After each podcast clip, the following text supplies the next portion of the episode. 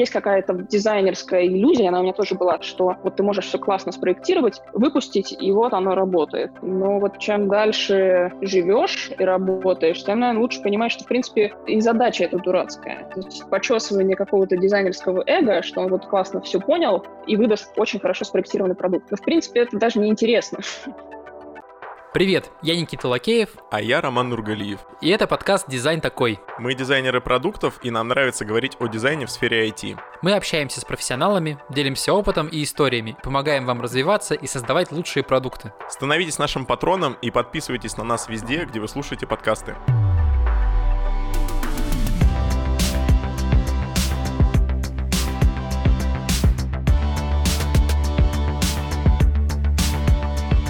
В этом выпуске вы услышите, чем работа над продуктом отличается от работы над проектом, как делают UX-дизайн для завода и нефтяной станции, в чем особенности работы со стартапами. И о пользе проектов для продуктового дизайнера. Сегодня мы обсуждаем ведение дизайн-проектов, и комментарии для этого выпуска нам давали Лиза Ревзина, лид UX-дизайнер в консалтинговой компании BCG, и Лиза Орешкина, дизайнер и кофаундер приложения Breakfast, и также дизайнер и кофаундер Яндекс.Кью. Да, обычно мы говорим про работу в продукте, и представляя работу в продукте, представляем его жизненный цикл. Продукт был на состоянии стартапа, у нас все тут такое бешеное, все такое подвижное. Потом атмосфера у нас такая, понимаете ли, калифорнийская, темп у нас московский. Потом, значит, вся вот эта вот адская сатана заканчивается. Начинается процесс более-менее понятный, итерационный. Люди переходят на спринты, скрам, agile, канбан. Ну, в общем, все классные хэштеги затронул, да? Да. Отлично, отсеошился для выпуска. Потом продукт занимает место на рынке, пилится фичи, и он развивается а мы с тобой каждые две недели читаем, что там вышло в новом релизе, обновляемся и пользуемся ими. Ну да, особенно спокойно становится, когда продукт окупает себя и уже работает на прибыль, просто на прирост прибыли. Вот после того, как он вышел на плато, а вот инвестиции все уже проели, ну да. То есть может быть такое, что продукт еще не окупился, ну и тут может быть определенный подгон, когда продукт уже прям долго на рынке, он уже себя окупил, зарекомендовал, есть дофига пользователей, но тут совсем может размеренно работа идти.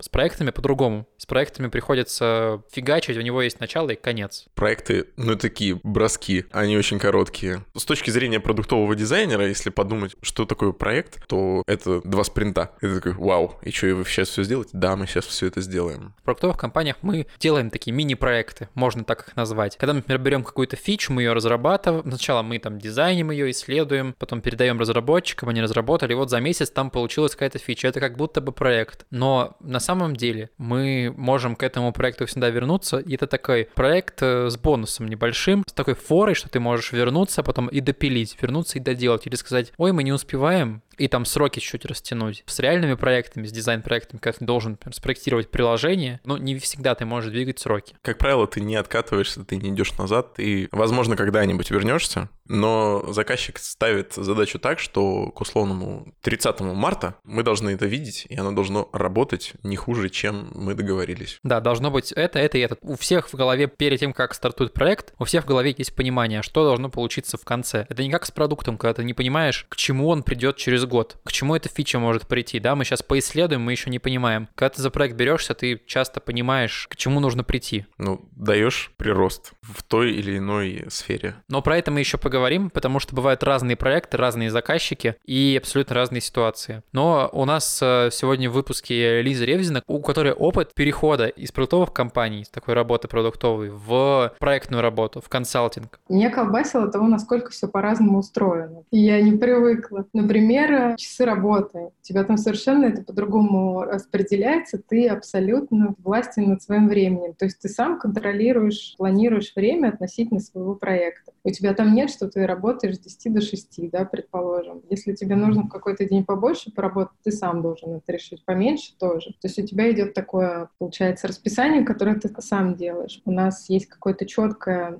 планирование нашего проекта, то есть у тебя есть там какое-то четкое расписание. Ты не можешь не немножечко тоже растекаться вот по древу, то есть ты такой, окей, у меня на исследование есть две недели, больше я не могу сделать. Что я должен в эти две недели, какой я должен получить результат? То есть ты четко все время должен понимать, какой кусочек ты сейчас делаешь, когда ты его закончишь, и что ты в конце этого кусочка как бы получишь. Ты должен заранее это все прописать. Но фишка еще была в том, что степень погружения иногда вот этих кусков из-за проектной работы, она, ну, скажем так, не очень глубокая. Я бы не назвала ее поверхностной, но это не так, как ты сидишь и, может быть, там две недели смотришь аналитику какой-то фичи, там три недели общаешься с продукт-оунером, там потом делаешь какие-то исследования, тестирования. Чаще всего у тебя на это нет времени. Ты такой понимаешь, что здесь должен посмотреть на такие-то цифры, предположим, поговорить с такими-то людьми, и после этого принять решение, что мне делать дальше. То есть твоя степень погружения в контент, она немножечко как бы наверху. И меня удивило, что вот в разговоре с Лизой, когда она говорила про один из проектов, она сказала, ну, это проект, в нем было много времени, у нас месяц был. И у меня глаза на лоб вообще полезли. За месяц пропустить целый процесс, что-то поисследовать, потестить, э, и вот в конце выкатить продукт, и это все за месяц. То есть, ну вот, да, работа проектная, она вот настолько отличается, и в ней нужно уметь самоорганизовываться. Тебе надо строго модерировать. Да. Какую входящую информацию ты принимаешь и работаешь, какая лишняя из того, что я слышу, выглядит именно так. Ты должен погрузиться до определенной степени и сказать, так, стоп, все, здесь мне хватает, этих знаний мне хватает, чтобы сейчас решить задачу. Тебе не нужно погружаться и все изучать. А когда ты, например, вот работая в продукте, ты можешь погружаться и весь контекст изучить, изучить пользователей, портрет составить. Здесь ты это лишнее все отметаешь и концентрируешься на задаче, выполняешь ее, ну и проверяешь, чтобы задача была выполнена. Ну и тебе нужно, получается, все супер четко запланировать. у тебя есть месяц, и ты должен запланировать, так, тут два дня я занимаюсь этим, если ты не успеешь,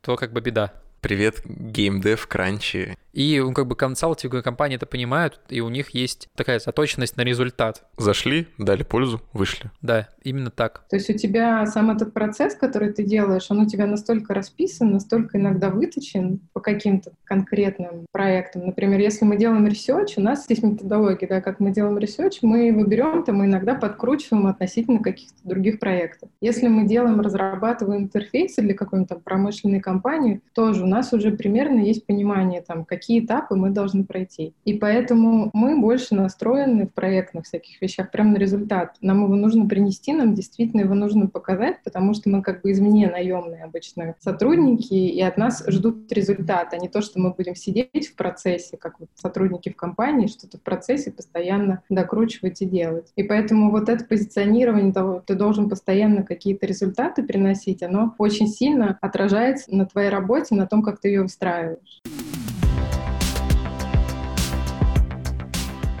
Это рубрика «Берешь и делаешь» с нашим партнером, маркетплейсом Yellow Images. На протяжении этого сезона мы разбираемся, что такое креативный маркетплейс, кто такие авторы и как ими становятся. А главное, как Yellow Images помогает пополнить портфолио, выполнить заказ крупной компании, обучиться у профессионалов и получать стабильный доход. Смотри, вот я стал автором на Yellow Images и сделал какой-то макап, например, телефона какого-то одного, чтобы туда подставлять скриншоты красиво. Он мне приносит какую-то денежку, там, доллар-два в месяц. Ну или не в месяц, там, в неделю. Ну, мне этого мало, и что я могу с ним сделать дальше? Ну, я думаю, ты в первую очередь сделал под iPhone, да. а можешь еще сделать и под iOS, и под Android, тогда ты сможешь сделать серию и грузить уже целую серию в Store тогда ты будешь получать уже, наверное, таки больше. Да, но при этом еще же можно сделать 3D-модельку, э, которая будет крутиться там, и загрузить ее в Images 360, и там тоже с нее зарабатывать. Дальше можно пойти в собственное развитие, то есть развивать скорость работы, развивать качество работы, и в целом ты будешь быстрее успевать за месяц сделать этих э, макапов, каких-то серий, и больше товаров будет появляться. Но тут же тоже есть какой-то блок. Ну смотри, конечно, есть блок. Если ты будешь рендерить что-то посложнее, чем телефон, телефон, то тогда тебе будет больше чего предложить, потому что, ну, телефоны прямоугольные. А если ты будешь делать рендер посложнее, выучишь пару шорткатов, то ты потратишь на это на пару часов поменьше, что позволит тебе сделать на пару рендеров и макапов побольше. Но есть другой сценарий ты можешь э, не тратить время на обучение, а найти человека, который умеет это делать. И тогда ты собираешь команду, и вы делаете это вместе. Но плюс не только в этом. Плюс в том, что теперь больше рук, и вы тупо больше успеваете. И собрав команду человека с 4-5, например, вы можете делать дофига контента, он будет очень разноплановый, будет весь продаваться, а прибыль вы просто будете делить между собой. Ну, получается, ты первый подсуетился, зашел на Yellow Images, позвал второго, выслал ему инвайт. Да. Тебе капает процент с этого дела. Но фишка в том, что ты получаешь,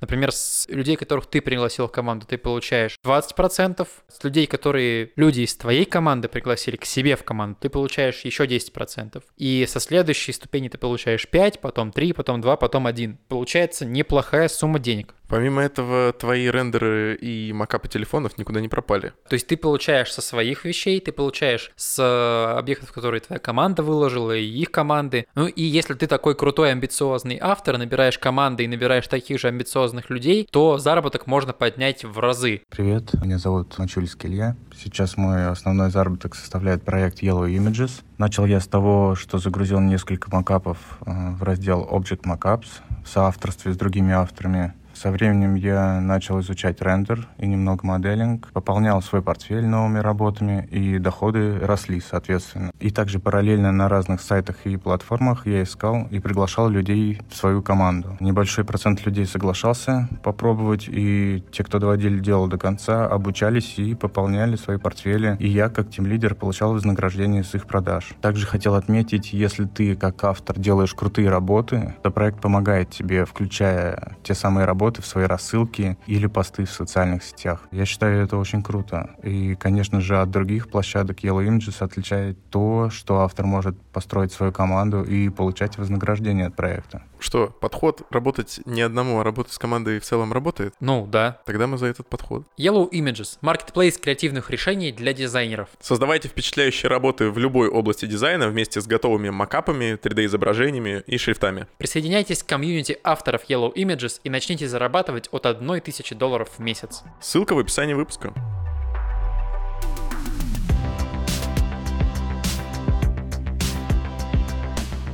Ну, вот мы поговорили про то, что тебя сильно меняет твое отношение к работе, к процессам, то, что ты берешься за проект, у него есть начало-конец, и ты должен хорошо подготовиться, выполнить работу, зайти, внести свой вклад и выйти. Но это в консалтинге, когда ты работаешь с крупными компаниями, как вот BCG работает с нефтянкой, или там с медициной, или с какими-то заводами. Но есть э, другие моменты, когда ты работаешь, например, со стартапами. Ну, со стартапами, блин, со стартапами все иначе. Смотри, нет, знаешь, не все иначе. Со стартапами те же темпы. То есть стартапам нужно быстро и много, но результаты не всегда такие предсказуемые. И выводы могут пойти ну, где-то там после релиза совершенно совершенно иные, не те, которые мы предполагали. Да, часто дизайнеры, когда берутся за какую-то работу, неважно, стартап это или консалтинг или что, а вот у них есть какое-то представление из интернета, да, или из каких-то там курсов, представление о том, а как вести проект. Давайте поисследуем, давайте составим портрет потребителя, клиента, человека, пользователя, маркетинг-ресерч проведем, да. На что еще проведем? Ну, то есть вот как, да, процесс, типа, сначала ресерчим, как ты сказал, потом э, мы там э, составляем все эти карты, персоны, CJM-ки, Потом мы составляем всякие вайрфреймы, мудборды и так далее. Вот на это все еще неделька может уйти. Тестируем еще раз, собираем ревью, фокус-группы и так далее. И только потом мы меняем что-то и разрабатываем. Вот такой вот длинный процесс. И многие считают, что этот процесс, он э, как бы непоколебим. Он такой должен всегда быть. Блин, есть небольшой карго-культ. И желание в этот процесс уйти и все сделать по уму, Потому что если ты все сделаешь по уму, тогда у тебя будет гарантия того, что в итоге результат будет по уму, а оно не так. Да, оно совсем не так. И когда ты пытаешься какой-то процесс натянуть на каждый там проект, за который ты берешься, оно как бы не получается. И многие еще ожидают, что они сейчас вот этот процесс натянут и получится идеальный продукт. Но идеальный продукт не получается. Есть какая-то дизайнерская иллюзия, она у меня тоже была. Говорит Лиза Орешкина. Что вот ты можешь все классно спроектировать, выпустить, и вот оно работает. Но вот чем дальше живешь и работаешь, тем, наверное, лучше понимаешь, что, в принципе, и задача эта дурацкая. То есть почесывание какого-то дизайна дизайнерского эго, что он вот классно все понял и выдаст очень хорошо спроектированный продукт. Но, в принципе, это даже не интересно.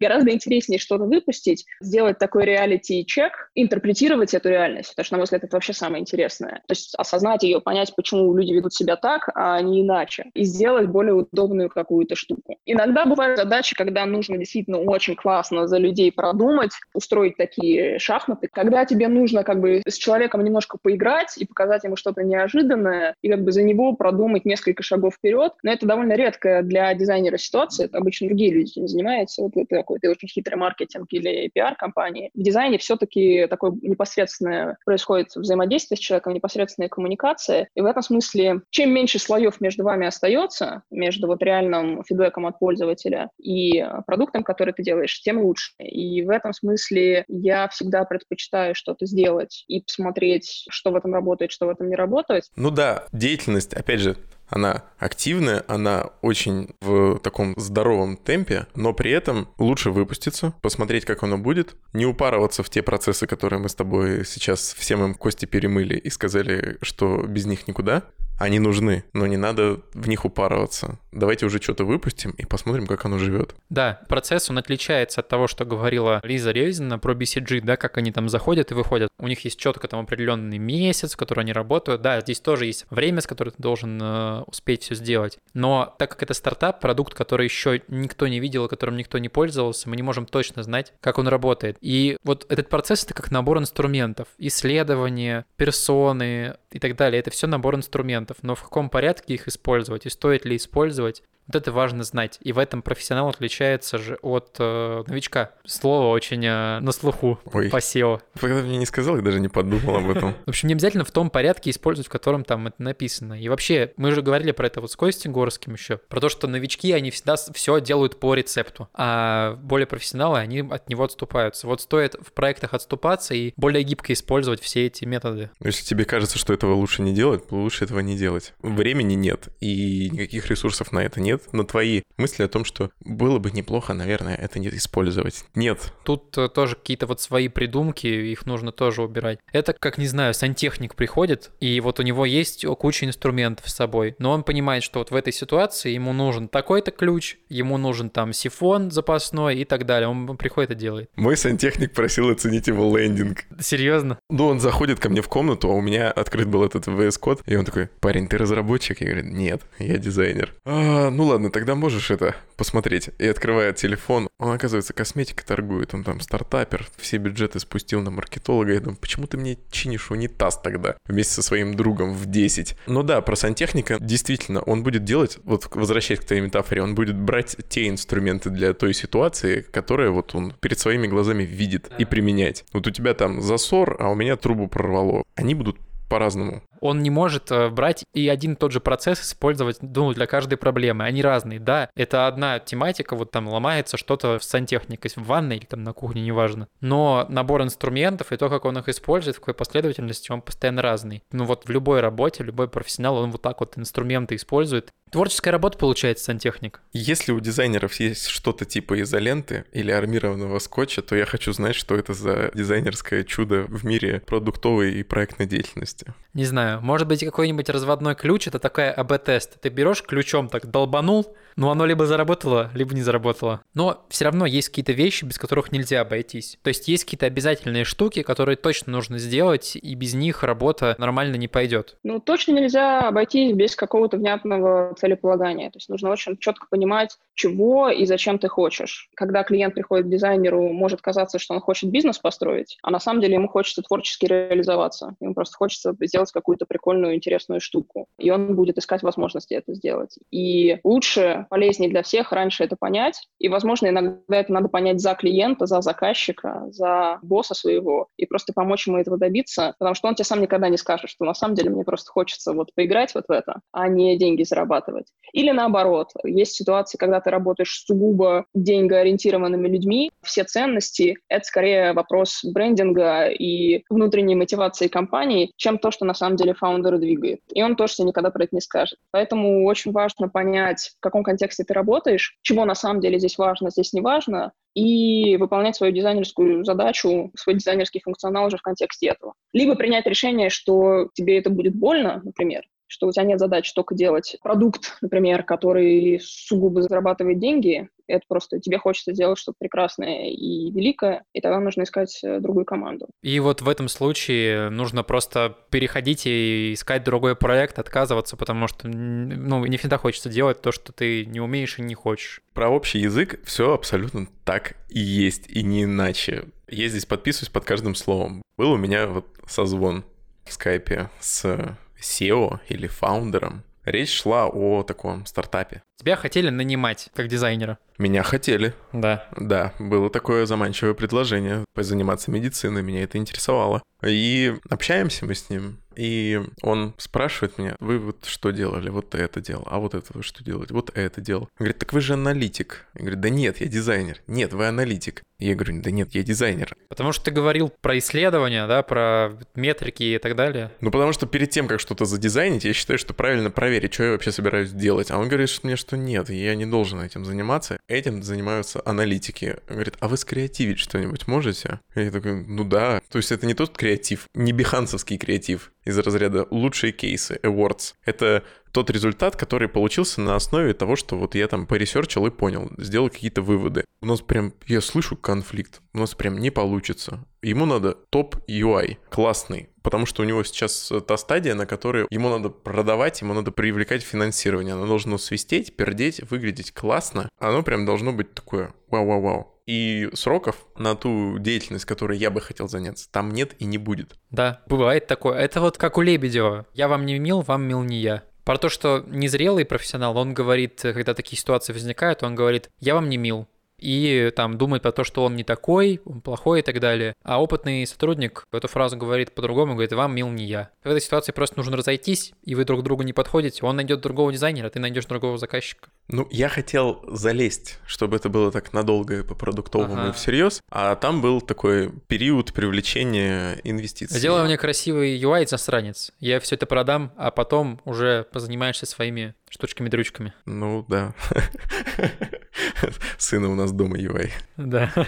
Сын, у тебя же уже есть UI. Папа, я хочу ресерч. Сына у нас дома ресерч. Да. Ты же уже покупал ресерч. У меня тоже есть пример такой. Он даже не из проектного, а из продуктового моего опыта. Я когда приходил в Classified недвижимость, я думал, блин, классно, сейчас я буду заниматься, делать крутой продукт, который помогает людям искать недвижимость, квартиры, выкладывать объявления и так далее. Ну и почему-то вот я такой был дебил, и я вот так вот думал, что я сейчас буду заниматься классным интерфейсом для людей и помогать людям решать задачу. На самом деле задача вот многих классифайдов в том, чтобы собрать аудиторию, показать ей рекламу, и вот на этом они зарабатывают. Нас постоянно пичкают рекламой на Авито, нас постоянно пичкают рекламой на какой-нибудь Яндекс недвижимости, на Юлия и так далее, потому что очень много денег на этом зарабатывается. И когда я понял, что здесь не про интерфейс на самом деле, а здесь про рекламные места, ну-ка давай, Никитос, 10 раз переделаем рекламную сетку у нас на сайте. Какая лучше сработает? О, ты придумал новое рекламное место, мы продали еще на 2 миллиона рекламы, зашибись. И когда я понимал, что работа моя за 3-4 месяца над интерфейсом, она меньше стоит для заказчика, для SEO,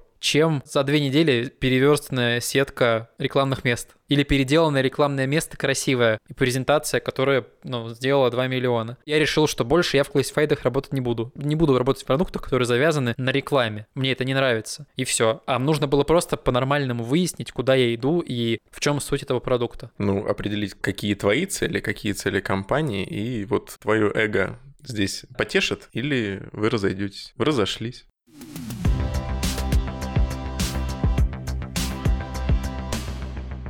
Мне понравился подход, про который Лиза рассказывала на Bang Bang. Он заключается в том, чтобы создавать мини-продукты. Так. Ну, не в смысле вот эти вот чебупели. Не знаю, мини-продукт. Чебупицы я люблю. Суть в том, чтобы создавать э, мини-продукт на основе реверс-инжиниринга, без продукта. Так. Ой, сложно сказал, да? Ну, получается, что да, немножко сложно.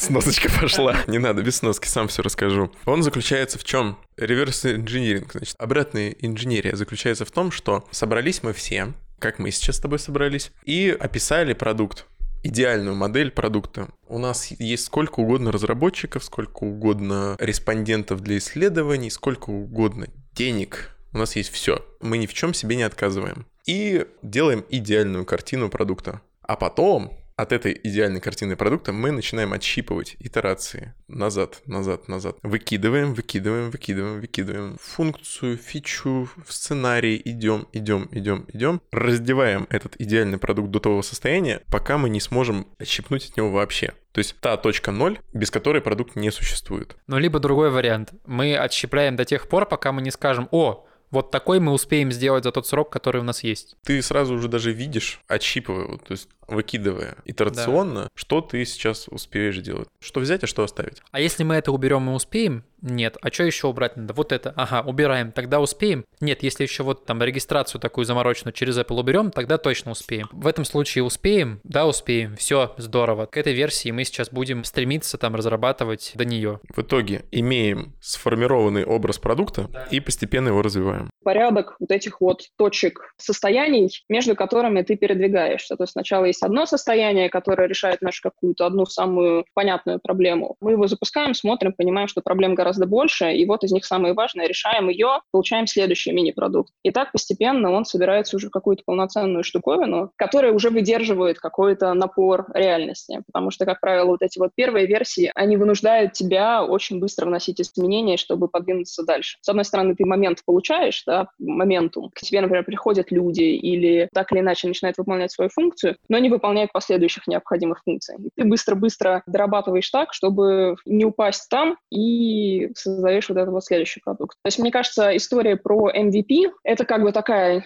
временная проекция, на самом деле. То есть никакого MVP не существует, существует просто постоянная работа над этим MVP и несколько таких условных релизов, на которые это можно разбить. Тут стоит пояснить, что такое вообще MVP, оно не нужно, да, получается, это тупая концепция, но пояснить, что такое MVP все равно нужно. От чего мы тут отказываться собрались? MVP переводится как Minimal Viable Product. Это минимальный жизнеспособный продукт. Если на картинках и метафорах, это отвратительная тачка, но которая все-таки едет. Минималку, которую она должна выполнять, она выполняет. Или звонилка, которая звонит. Вот ты можешь через нее позвонить, все, зашибись. И потом мы на нее все докручиваем. Вообще, MVP появилась благодаря разработчикам и культуре lean стартапа. Сейчас будет небольшое отступление к Nielsen Norman Group.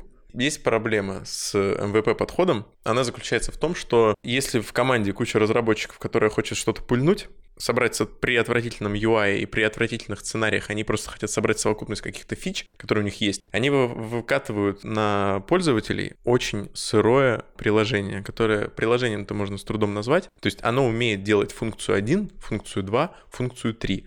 Но все это очень рыхлое, неструктурированное. Пользовательский опыт для тех, на кого все это свалилось, выглядит как э, какие-то набросанные ошметки. Ну, так оно и есть. Да. UI там толком нет, но при этом разработчики довольны тем, что они же выпустились, смотри, как быстро, у нас уже есть MVP, смотри, как классно. А в чем проблема для вот тех, кто сидит там и ресерчит, исследует и получает этот фидбэк? Они получают фидбэк, который заключается не на том, что фичи приложения плохие. Дело-то было не в этом. Дело было в том, что эти фичи были так собраны отвратительно в это приложение, что, может быть, фичи и были ок, но до этих фичей дело не дошло, потому что пользоваться всем этим внутри было тяжело. Это вот еще одна такая критическая точка зрения, такая критика MVP подхода, что не надо настолько упрощать и настолько сырую версию выкладывать на рынок, предоставлять. Подождите, пока это для пользователя будет более-менее ценно, и получайте правильный фидбэк. Ну да, тут получается вот с этой стороны тоже MVP это такая странная концепция, от которой надо отказываться. И вот то, что, про что Лиза говорит, вот эти вот мини-продукты, которые мы получаем по ее методологии, они гораздо более подходящие для тестирования или для работы с ними. Потому что ты вот когда сформировал какой-то идеальный продукт и из него там выкинул то, что можно выкинуть, и стремишься итерационно его дорабатываешь, у тебя получается нет MVP. Блин, MVP звучит как excuse, одно большое оправдание. Да.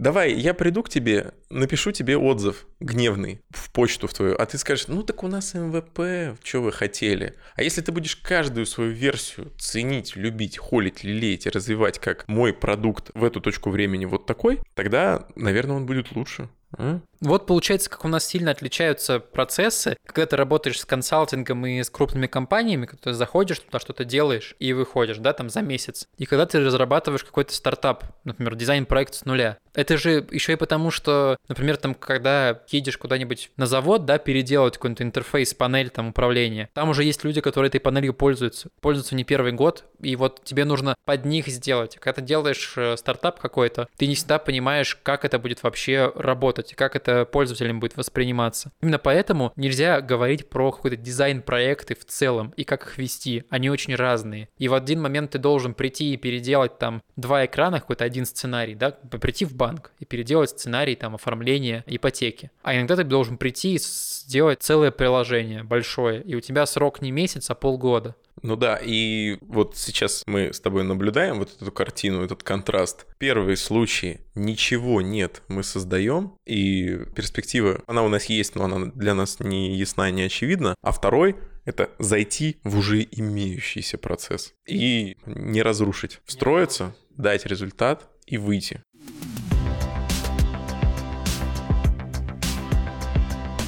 Бывает так, что даже если ты все спланировал, договорился с заказчиком, у вас все супер классно идет, то есть вы друг друга понимаете, там, уже там чуть ли не братья, все успеваете в срок, приложение кажется идеальным, вот вы выпустили его на рынок, и работает не так, как нужно. В общем, такая ситуация как раз-таки произошла у Лизы Орешкиной с приложением Breakfast. Но суть приложения в том, что люди находят себе человека, с которым можно позавтракать. Это не дейтинговое приложение, не для решения нетворка, это просто пойти позавтракать и пообщаться, найти себе собеседника такого. Ты там сегодня планируешь на завтра завтрак, с кем-то завтракаешь. Казалось бы, все пошло хорошо, даже пошли деньги. И на нее пришли люди, у нас там оформились подписки, все было классно, мы поняли, что ключевого взаимодействия, то есть вот мы идем с тобой на завтрак, его не происходит вообще.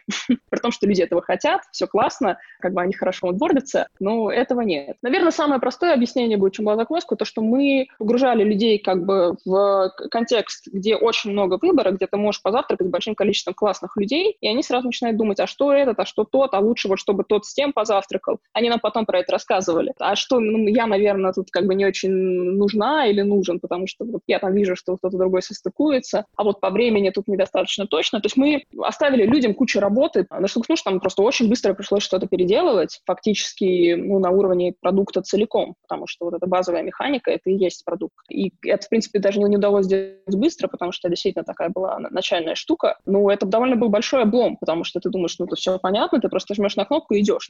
это работает вообще не так, несмотря на весь твой опыт в дизайне 15 лет, несмотря на большое количество условных аналогов, хотя они там не совсем аналогами являются, несмотря на то, что, в принципе, люди привыкли к каким-то социальным тоже приложениям. Все равно вот так, как мы ожидали, это не работало, и нам пришлось эту механику переизобретать. И это круто, потому что мы таким образом поняли, что внутри людей находится, что заставляет их двигаться. И таким образом мы делаем продукт уже другого уровня, понимая вот эту вот реальность и поведение людей таким образом, который позволяет их лучше понять и предложить им что-то, что для них будет более ценно и лучше работать. Ты не можешь предугадать, как поведут себя люди с реальным продуктом. До релиза нет. Это вот как раз-таки ситуация с стартапами. Сколько ты не тестируй, сколько ты не исследуй, поведение людей людей с реальным продуктом в их условиях, в их контексте, оно все равно будет отличаться. Либо у вас инвестиции закончатся. Вы не успеете все проверить до конца и просто разойдетесь по домам. Да, наверное, поэтому очень важно вот в таком проекте, который завязан на новом продукте, который будет для пользователя, например, там не для бизнеса, не, не B2B, очень важно релизнуться как можно быстрее, прийти к первой итерации, которая будет ценность предоставлять, и уже ее дальше раскручивать и доделывать. Про это же говорил Бирман. В том выпуске, когда мы его цитировали.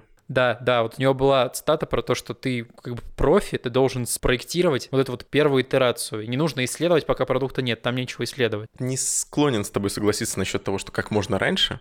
Я думаю, что другая такая точка зрения, которая говорит о том, что нужно выпускаться на состоянии норм. На состоянии норм выходи. На состоянии вау, как классно, не будет его. Никогда его не будет. Выходи на состояние норм. Может быть, я неправильно выразился, что не совсем прям хреновую версию, только-только заработала. Но вот на состоянии норм, да, ты прав, на состоянии норм нужно и выпускаться. И вот от этого состояния уже плясать. И лучше враг хорошего на самом деле. Выпускай хорошее и делай из этого офигенный продукт, уже основываясь на опыте людей, которые вот в контексте работают с продуктом. Вот что касается того, что Лиза сказала, мне очень понятна та механика, которую она описывает. Сейчас мы с тобой слушаем музыку в Spotify, в Яндекс Музыке. Иногда, прости господи, Apple Music тоже открываем, потому что, ну, там тексты классные. Но ценность музыкального стриминга в данный момент заключается для меня в том, чтобы он мне рекомендовал, ты мне скажи, что мне послушать. Снизь мою когнитивную нагрузку. Когда я зову девочку на свидание и говорю ей, мы с тобой пойдем в этот музей, я снижаю ее когнитивную нагрузку, она знает, где она проведет свой вечер. Казалось бы, ну то есть, когда мы с тобой сейчас слушаем о том, как Breakfast запустился, кажется, что все очевидно. Но, наверное, если бы я находился в команде Breakfast, для меня бы было все это не очевидно, и я бы вместе со всеми все бы это перебирал. Но, видишь, люди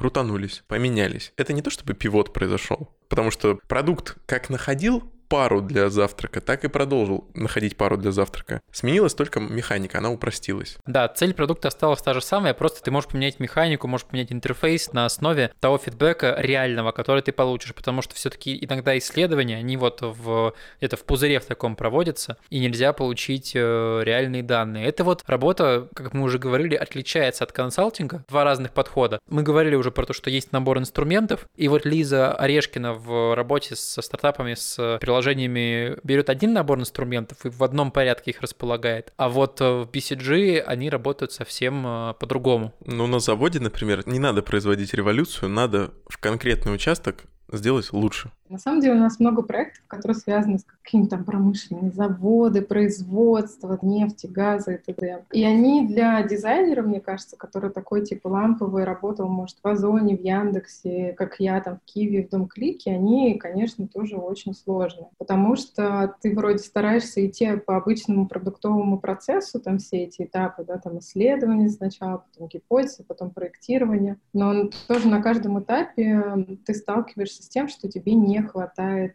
знаний, знаний относительно этой отрасли. А получить их очень быстро именно здесь практически невозможно, потому что там люди, которые годами, простите, работали какими-то операторами пульта, знают все это производство, знают, как это все работает, ты, скорее всего, никогда не сможешь настолько все понять. То есть они же действительно годами, там иногда, знаешь, там от отца к сыну передают какие-то знания. И еще у них очень сильно все зависит от людей, там вообще очень сильно все зависит от людей, как работает какой-нибудь один оператор, как работает другой. У них какая-то своя разная методология, потому что у них разный опыт. Кто-то здесь какой-то винтик подкрутит, кто-то здесь, кто-то на такие показатели смотрит, кто-то на такие. Поэтому первое, это, конечно, вообще понять, что там происходит. Это было достаточно сложно, а все равно придется, потому что тебе нужно для них что-то создать. Второе — это учесть вот эти все нюансы, которые есть посменно, да. Они привыкли смотреть на какие-то цифры каким-то образом, что вот так вот им показывают план факта отклонения, и ты не должен тут выпендриваться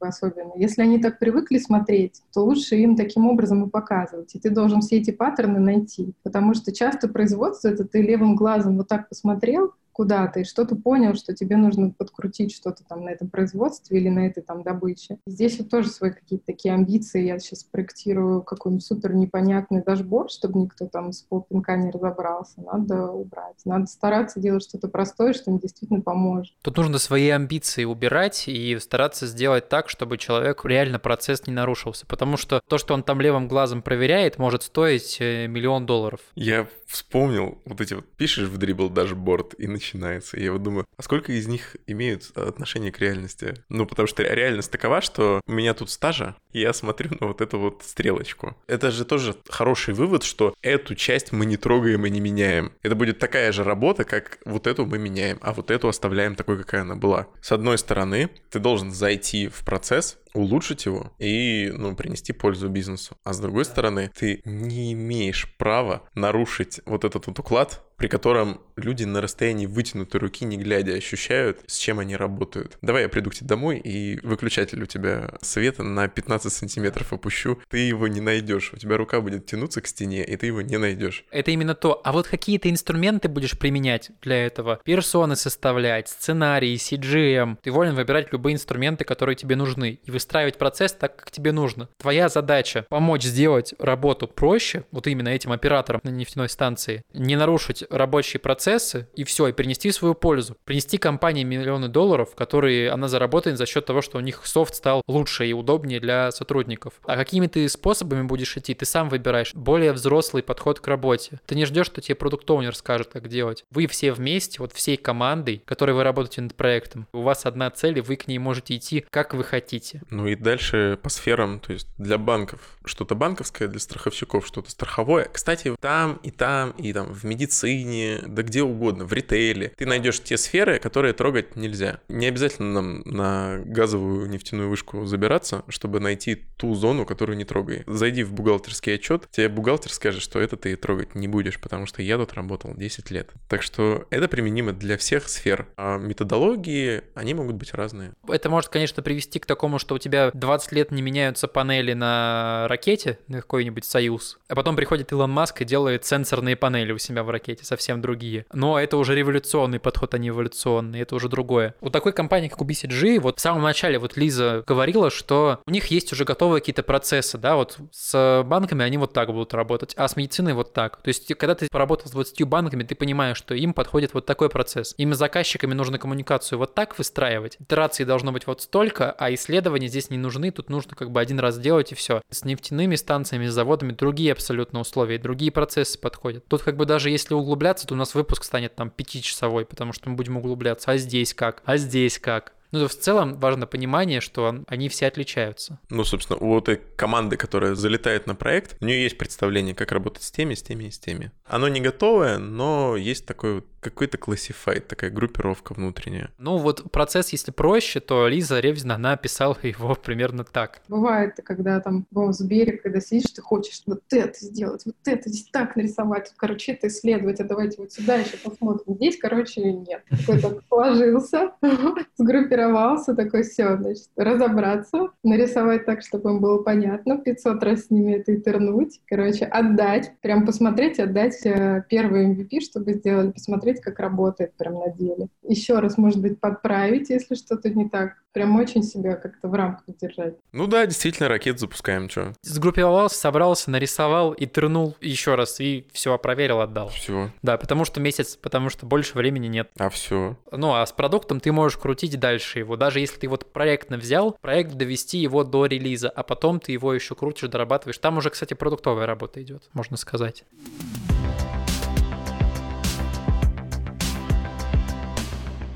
Еще хочется немножко поговорить о том, чем проектная работа полезна даже для продуктового дизайнера, почему там на стороне проект важно иметь. Ну, потому что начинаешь брать на себя больше. Факт. Ну, нет там столько людей. Давай, я, значит, стану iOS-разработчиком, а я же еще и дизайнер, и заведу себе, значит, репозиторий на GitHub и буду заниматься тем, что и за кодом следить, и за дизайном следить, и за согласованностью следить. А еще мне надо будет следить за тем, чтобы работа шла, то есть мне надо быть дизайнером, дизайнером, разработчиком и менеджером моей команды, в которой состою я. Поэтому я беру на себя больше и делаю больше. В этом как бы суть, ты учишься, и потом даже вот в продукте ты потом можешь применять в себя эти навыки. Исходя из истории, люди даже растут внутри каких-то продуктовых компаний, в руководителей, именно потому что они берут на себя менеджерские задачи по выстраиванию процессов, берут на себя какие-то задачи по руководить разработчиками, где-то проект какой-то довести до конца. То есть тебя вот эта проектная работа, она учит тебя брать на себя ответственность действительно начинать и доводить доводить до конца какие-то задачи. Смотри, альтернативный вариант, если тебя вот этот вот карьерный рост туда куда-то вверх не интересует, то по меньшей мере я начну понимать своих коллег. Во мне будет больше эмпатии какой-то такой профессиональной. То есть я буду понимать, в чем заключается работа менеджера, я буду понимать, в чем заключается работа разработчика. Я бы посоветовала все-таки расширять экспертизу, потому что, мне кажется, это тоже дает больше возможностей. На проектной работе ты можешь захватить на себя какую-то больше ответственности, можешь даже больше делать. То есть получается, что не нужно нанимать 500 специалистов, не нужно делать 500 отделов, какие-то вещи, которые связаны, может, с проектированием и с исследованием, ты вполне сможешь делать сам. И это тоже круто, тебе не нужно какую-то информацию передавать кому-то, она не будет теряться, у вас не будет 500 встреч, где вы друг другу что-то будете объяснять. Поэтому быть таким многофункциональным специалистом, мне кажется, тоже круто. Если честно, это тоже будет впоследствии помогать везде, неважно, там, продуктовая, проектная работа. То есть вот какие-то такие две штуки расширять, вширь расти, mm-hmm. улучшать экспертизу, глубже, может, и делать, брать какие-то новые направления, потому что серьезно это помогает. Когда ты знаешь от начала до конца весь путь продуктовой разработки, ты даже его сам руками когда-то поделал и попробовал, это вот прям помощь. Полезно тем, что ты расширяешь свой кругозор и растешь как бы вширь, ты растешь как специалист. Вот как раз-таки как Юля Ураса. Вот это очень сильно перекликается с Paindrip про то, что ты как алмаз можешь обточить продукт сам. Тебе не нужно идти к одному, чтобы он с одной стороны обточил, к другому, чтобы с другой. Ты умеешь уже сам там что-то поделать э, и этот алмазик обточить. Подытоживаем выпуск. Проектная деятельность — это не продуктовая деятельность.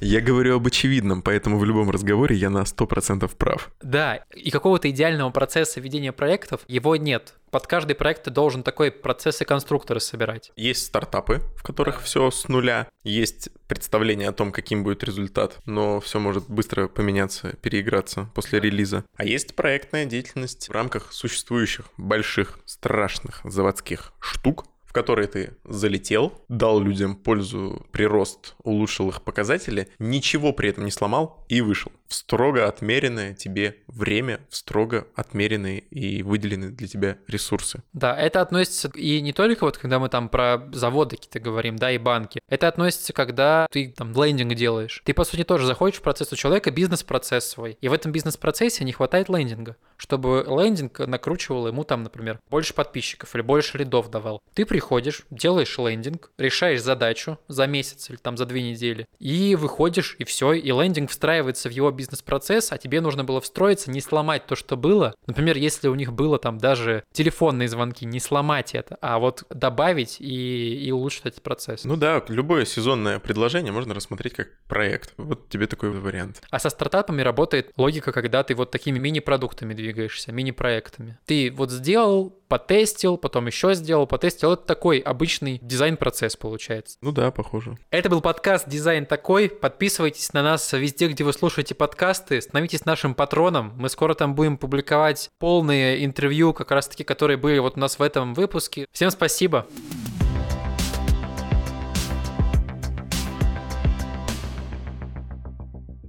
Это был подкаст «Дизайн такой». Подпитывайся, Подпитывайтесь нашей энергией. силой Земли.